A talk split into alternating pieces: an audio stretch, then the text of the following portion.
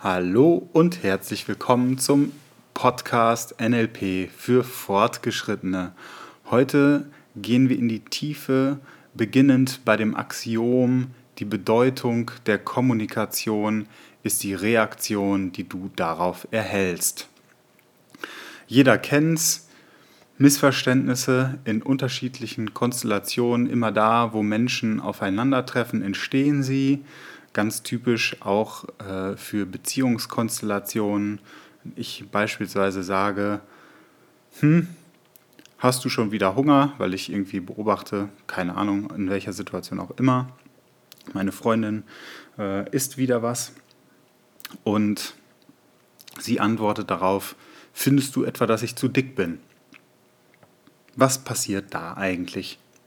Ich habe etwas sprachlich ausgedrückt und das ist bei ihr auf eine bestimmte Art und Weise angekommen. Jetzt ist die Frage, was wollte ich überhaupt mit dem Satz, hast du schon wieder Hunger, ausdrücken? Jetzt könnten wir diese ganz klassischen Kommunikationstools, also sowas wie das Vier-Ohren-Modell von Friedrich von Thun, heranziehen, um die unterschiedlichen Ebenen einer, einer Botschaft irgendwie zu identifizieren. Aber nein, wir hangeln uns ja äh, an dem Axiom entlang des NLPs. Heißt also, ich habe einen bestimmten Satz gesagt, mit welcher Intention auch immer. Das spielt jetzt gerade erstmal keine, keine Rolle, sondern viel interessanter ist die Antwort, die nämlich zurückkommt. Und zwar findest du, dass ich zu dick bin. Das heißt, mein Satz wurde auf eine ganz bestimmte Art und Weise interpretiert. Und solche oder ähnliche Missverständnisse sind in ja, so gut wie allen Beziehungen oder sage ich mal in vielen Beziehungen an der Tagesordnung, weil sie eben bedingt sind durch eben den kommunikativen Akt. In der Kommunikation passiert so etwas, dass eben Missverständnisse passieren. Und sobald dir eben die Bedeutung und die Tiefe dieses Axioms des NLP bewusst wird, dann hast du die Möglichkeit, flexibel in die Verantwortung für deine Kom Kommunikation zu gehen, beziehungsweise flexibler äh, in die Verantwortung zu gehen, anstatt Missverständnisse potenziell eskalieren zu lassen. Die Basis der Interpretation ist auch wieder eine Begrifflichkeit aus dem NLP oder kann mit einer Begrifflichkeit des NLPs sehr leicht erklärt werden, und zwar mit der Teiläquivalenz bzw. der Komplexäquivalenz, also eine Metamodellverletzung. Was bedeutet das eigentlich, eine komplexe Äquivalenz? Hm, ein Beispiel wäre, hm, du guckst mich äh, oder ein, ein Beispiel wäre, dass, dass, äh, dass ein Mensch auf mich zukommt und ich sehe, äh, er hat Blumen mit, also bedeutet es, äh, er hat Blumen mit, also ist er gut gelaunt. Er ist gut gelaunt, also hat er Blumen mit. Also ich kann das so quasi in beide Richtungen äh, bringen, das Ganze. Und da, was, was passiert da? Es wird ein kleiner Ausschnitt wahrgenommen und auf etwas Größeres übertragen, also auf, beziehungsweise auf etwas anderes übertragen. Diese Teiläquivalenz äh, im Gegensatz zur Komplexäquivalenz mh, besagt da auch noch, noch etwas anderes, dass ich quasi einen kleinen Teil wahrnehme und auf der Basis dieses kleinen Ausschnitts etwas auf etwas Größeres übertrage. Also beispielsweise, ich sehe jemanden und der Mund zuckt auf eine bestimmte Art und Weise, sobald er mich sieht, Augenkontakt hat. Was schlussfolgere ich? Äh, er oder sie findet mich blöd. Heißt, ich sehe einen kleinen Ausschnitt und interpretiere auf der Basis auf ganz unterschiedlichen oder auf viel tieferen Ebenen, schließe also auf die, ein, einen ganzen Akt ja, der Sympathie meines Gegenübers. Was bedeutet das eigentlich? Das Hirn ordnet auf der Basis der Erfahrungen, die du in deiner Vergangenheit gemacht hast, die Erfahrungen, die du in der Gegenwart machst. Das heißt, es interpretiert permanent, also instant, die ganze Zeit unsere Umgebung auf der Basis eben vergangener Erfahrungen. Das Hirn versucht also Permanenz, äh, permanent mit dieser Interpretation mh, uns vor etwas zu bewahren, was eventuell eine Gefahr darstellen könnte in der Gegenwart. Also nicht noch einmal das erleben, was irgendwann einmal in irgendeiner Art und Weise ähnlich war und zu Schmerz geführt hat. Das ist natürlich gut in bestimmten Bereichen. Äh, gerade damals war es gut. Also wenn wir jetzt beispielsweise das nochmal mit dem Mundzucken nehmen und das Ganze auf eine kindliche Erfahrung beziehen, also quasi ein Imprint-Erlebnis, in dem genau das gelernt wurde, ein Mundzucken bedeutet, da mag mich jemand nicht, kann ja so ein Imprint-Erlebnis, ein Erlebnis, was einen Eindruck hinterlassen hat, in dem gelernt wurde, sein, ah, da hat jemand mit dem Mund gezuckt, ich habe mich äh, auf eine bestimmte Art und Weise äh, dennoch so verhalten, als würde mich die Person mögen, bin also auf ihn zugerannt und dann habe ich plötzlich eine ablehnende Erfahrung gemacht. Was lerne ich daraus? Das Mundzucken wird interpretiert, ich sollte lieber Abstand halten. Heißt, damals war es gut, dieses Verhalten irgendwie zu lernen, um die, derselben Person, sobald sie wieder mit dem Mund zuckt, irgendwie aus dem Weg zu gehen. Was passiert aber mit dem Hirn? Es generalisiert diese Erfahrung. Also plötzlich äh, zieht das Hirn nicht mehr dieses Imprint, dieses Imprint-Erlebnis heran, sondern generalisiert das auch auf andere Menschen, also auch auf andere Erfahrungen, wo gerade wenn wir gereift sind oder genau dann, wenn wir dann gereift sind oder auch erwachsen sind, diese äh, Verhaltensweisen, die damals notwendig waren oder vielleicht sogar überlebenswichtig, limitierend wirken. Und diese Limitierungen, diese Limitierungen sind letztendlich der Schlüssel zu Veränderungsprozessen, beziehungsweise ein Schlüssel zu Veränderungsprozessen. Wenn wir nämlich spüren, dass wir schnell interpretieren oder urteilen oder abstempeln, können wir sicher sein, das kommt irgendwo her.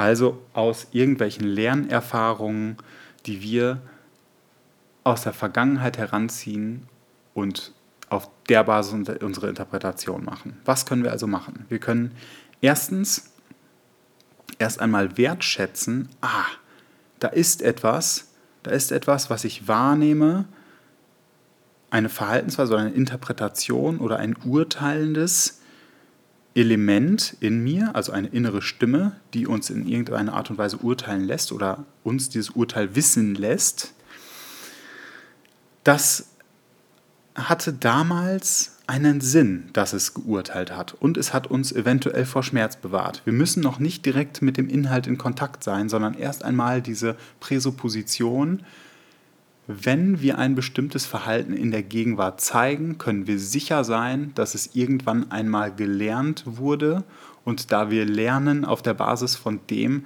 was uns in irgendeiner Art und Weise, auf welche Weise auch immer weitergebracht hat, war es in in dem Kontext damals nützlich. Dementsprechend können wir erstmal sagen, ah ja, okay, das Ganze hat eine positive Absicht, also einen positiven Intent, dieses Verhalten, sei es, mich vor potenziellen Gefahren in der Gegenwart zu bewahren. Zweitens haben wir auf der, der Basis eben dieser positiven Absicht schon einmal die Möglichkeit, in eine Timeline zu gehen oder hypnotisch äh, zu arbeiten oder in ein Reimprinting, also ein Stück weit die Ursprungssituation zu identifizieren. Heißt in unsere Vergangenheit eintauchen und identifizieren, wo war eigentlich dieses Gefühl dieser Interpretation oder dieses Urteilenden, wo, wo war das eigentlich schon einmal? Was habe ich da eigentlich interpretiert in eine Situation in der Gegenwart? Wo kommt das vielleicht her? Und wenn dann so etwas auftaucht, eine Situation, ein Imprint-Erlebnis, vielleicht taucht es auf, vielleicht auch nicht, können wir auch hypnotisch unterstützen. Wenn keine auftaucht, keine Situation, ja, stell dir mal vor, es gäbe eine, welche wäre das, welche Personen wären da, an welchem Ort, wie alt wärst du da und so weiter und so fort. Also viele Möglichkeiten. Dann können wir drittens Ressourcen hinzugeben. Also einfach mal in, der, in die Situation hineingefragt, was hättest du damals gebraucht, um anders, flexibler, handlungsfähiger reagieren zu können. Und dann zu schauen, ah, wenn ich diese Ressource damals gehabt hätte, hätte ich die Möglichkeit, in der Situation anders zu agieren, mich also anders zu verhalten. Und dementsprechend wäre dieses gelernte Verhalten aus diesem Imprint umgelernt. Also ich habe plötzlich die Möglichkeit, eine Entscheidung zu treffen. Möchte ich mein Ursprungsverhalten noch zeigen oder eben diese Alternative auf der Basis der Ressource, die jetzt zur Verfügung steht. Und um da kurz einen Metakommentar zu machen, das Interessante ist, wir ändern ja in letzter Konsequenz nicht die vergangene Situation, sondern wir verändern letztendlich den Blick auf diese Situation, da wir häufig, wenn wir regredieren, also in so eine Imprint-Situation hereingehen und nochmal das Ganze aus den kindlichen Augen sehen, was machen wir, wenn wir im NLP beispielsweise in der Timeline arbeiten oder im Reimprinting oder auch mit der Phobie-Technik? Was machen wir dann? Wir geben ja eine Erwachsenenperspektive mit rein. Das heißt, wir beleuchten die Situation von damals aus unterschiedlichen Perspektiven. Und das wiederum stellt eine Ressource dar, die sich auswirkt. Und das ist das Interessante, wenn wir die Timeline dann wieder bis in die Gegenwart gehen, ändert das, und da sind wir auch beim vierten Punkt, die Perspektive bis in die Gegenwart. Das heißt, wir haben die Möglichkeit, in der Gegenwart plötzlich ähnliche Situationen, die damals dann zu diesen Interpretationen geführt haben, also limitierend eventuell gewirkt haben, mit denen dann jetzt anders umzugehen. Um mal einen Break zu machen, also das wäre eine Möglichkeit, wie wir über, so über dieses Axiom und über einfachste Kommunikation sehr schnell an Veränderungsarbeit herantreten können.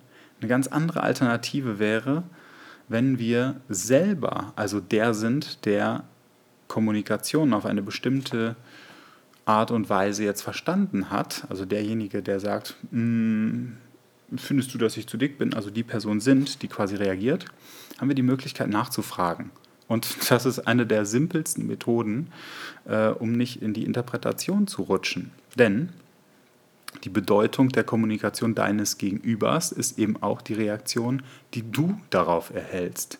Doch vielleicht ist dir bewusst, dass wenn du genau das dann hinterfragt hast, ob er oder sie das auch so gemeint hat, dann hast du eben die Möglichkeit,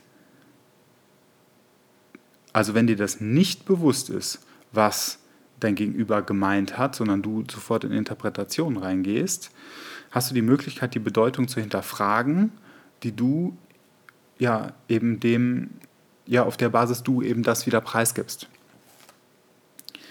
Mm, das Interessante ist, dass dieses Axiom, also die Bedeutung der Kommunikation, ist die Reaktion, die du darauf erhältst, ähm, dass das übertragbar ist. Das ist mir in, einem, in einer Coaching-Situation bewusst geworden. Und zwar äh, war ich in einer Situation, in der ein, ein äh, Mensch einem anderen Menschen äh, unterschiedliche äh, Arten und Weisen von Geschenken gemacht hat und irgendwie gesagt hat, so ja, ich versuche irgendwie meine Liebe so zum Ausdruck zu bringen. Da habe ich gedacht, direkt an das Axiom gedacht und habe gedacht, das ist interessant, weil eben keine adäquate Reaktion kam von der Person gegenüber, also die das gar nicht so wahrgenommen hat, äh, habe ich gesagt, so, ja, das ist ja interessant.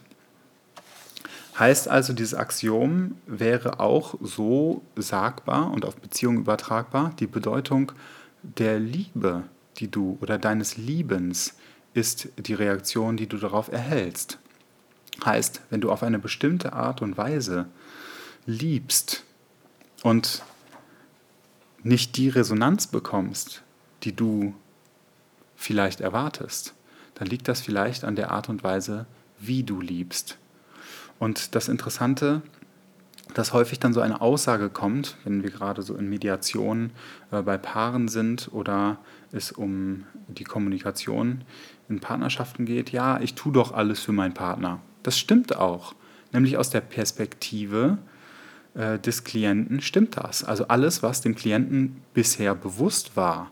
Und vielleicht gibt es dort noch weitere Möglichkeiten, also Möglichkeitsbereich, die vorher nicht bewusst waren, logischerweise, sonst wäre er vielleicht nicht im Coaching gelandet. Da sind wir genau da, dass wir, äh, wie auch wenn wir auf Sprache schauen, Syntax und Inhalt separiert betrachten. Also, ich tue doch alles, wäre vielleicht äh, eine Variable im Inhalt, also da ist dann jemand Variable im Inhalt, macht also dem Partner oder der Partnerin immer wieder Geschenke, vielleicht auf unterschiedliche Art und Weise, in materieller Form oder eben zum Essen einladen oder irgendwie Blumen mitbringen, ist aber in derselben strukturellen Kategorie, also befindet sich in der Semantik, also im Inhalt. Wenn allerdings syntaktisch, also die Strategie geändert wird, die Struktur der Zuneigung, also vielleicht das Liebe ähm, oder das Geliebtwerden für den, für den Partner oder die Partnerin etwas eben anderes bedeutet, Berührung oder Hilfsbereitschaft oder Wertschätzung mh, für bestimmte Tätigkeiten, die sie oder er tut, dann ist das Repertoire des Liebens da erweitert worden. Da bin ich auch sehr im Bereich die fünf Sprachen der Liebe. Was ich übrigens eine sehr schöne Metaphorik finde, ist dass jeder Mensch unterschiedliche Arten und Weisen nicht nur zu kommunizieren, sondern eben auch zu lieben hat. Und dass es letztendlich auch mit der Sprache vergleichbar ist. Wenn ich möchte, wenn ich mich mit einem Spanier oder einer Spanierin unterhalten möchte und in einem Gespräch in die Tiefe möchte, ich allerdings nur Deutsch kann und der Mensch, der mir gegenüber sitzt, eben nur Spanisch, dann können wir uns zwar mit Händen und Füßen oder mit Olla und Graphias irgendwie über Wasser halten und oberflächlich unterhalten. Wenn wir allerdings philosophieren wollen und auch das teilen wollen, was in uns lebendig ist, dann sind wir limitiert. Was machen wir im Bereich der Sprache? Naja, wir lernen eben Vokabeln und die Struktur, wie die Sprache aufgebaut ist, um uns eben breit gefächerter und flexibler ausdrücken zu können.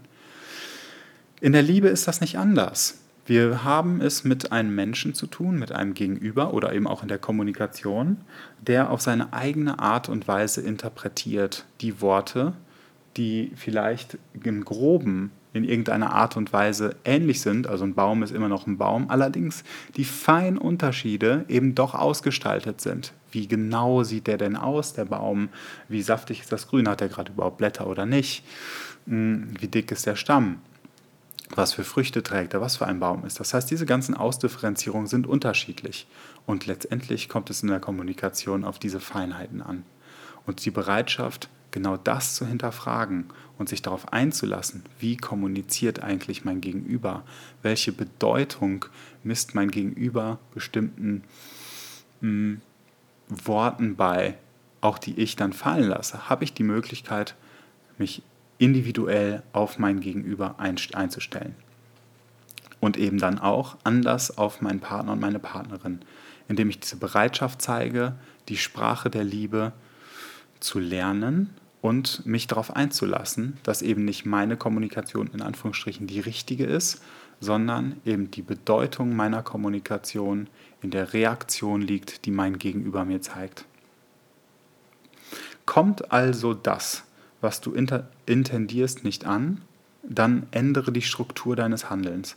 Und zwar so lange, bis die Botschaft, die du rüberbringen wolltest, eben genau so ankommt, wie du es dir vorgestellt hast.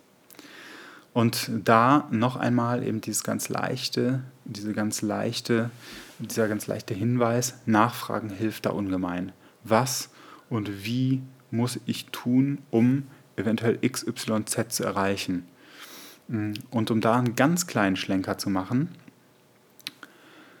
schöner ausgedrückt, und da können wir dann so einen Schlenker in die Schule des Wünschens machen, etwas auszudrücken wie, ich wünsche mir von dir, dass du X, Y oder Z erkennst. Eine potenzielle Antwort könnte sein, was eben auch als Einwand gedeutet werden könnte, oh, okay, dazu müsstest du das und das tun. Was passiert da eigentlich? Das ist ja so etwas, so, so also in so einem Einwand äh, steckt ein versteckter Wunsch. Das heißt, auch da könnten wir wieder diese Struktur heranziehen und wieder äh, das Bekannte nehmen. Also wieder, ich wünsche mir von dir dass du das und das tust, damit ich XYZ erreichen kann. Das heißt, was passiert da? Es ist irgendwie so eine Art Austanzen von gewohnten Mustern, um gemeinsam auf einen Nenner zu kommen. Und genau das finde ich ist das Schöne, dass ein Kommunikationsprozess oder die Kommunikation mit einem Gegenüber letztendlich so einen gemeinsamen, unbewussten Rahmen hat. Und zwar eben dieses, wir möchten ja zu, wir möchten zueinander finden. Sonst würde man nicht miteinander kommunizieren. Und vor diesem Hintergrund des Zueinanderfindens, selbst in einer Diskussion würde ich sogar diesen Rahmen setzen. Wieso trifft man sich zu einer Diskussion, wenn man nicht in irgendeiner Art und Weise einen Abgleich machen möchte, seine Landkarte erweitert und somit mh, eben auch ein Stück weit mehr zueinander findet. Also sich aufeinander zu bewegen in der Kommunikation ist zumindest, wenn wir reingehen in das, in das Gespräch, nach meinem Empfinden äh, eine unbewusste Intention. So, damit sehr viele Kleinigkeiten, die sich zu einem großen Ganzen zusammenfügen. Also wieder in der Teiläquivalenz eigentlich sehr passend. Ähm, mach dir bewusst, dass du immer interpretierst, dass du in bestimmten Situationen eben reagierst auf Menschen und auf der Basis interpretierst und bestimmten Sachen Bedeutung beimisst. Und wir eben auf der Basis der natürlichen Filter und Limitationen immer nur einen Teil wahrnehmen können der Realität. Und um ein gesamteres Bild zu bekommen, mach dir bewusst, die Bedeutung deiner Kommunikation ist die Reaktion, die du darauf erhältst. Viel Spaß bei der kommunikativen Verantwortung, die du auf der Basis dieses Axioms jetzt vertieft wahrnehmen kannst. Und ich wünsche dir eine schöne Woche und freue mich auf das nächste Thema. Bye bye.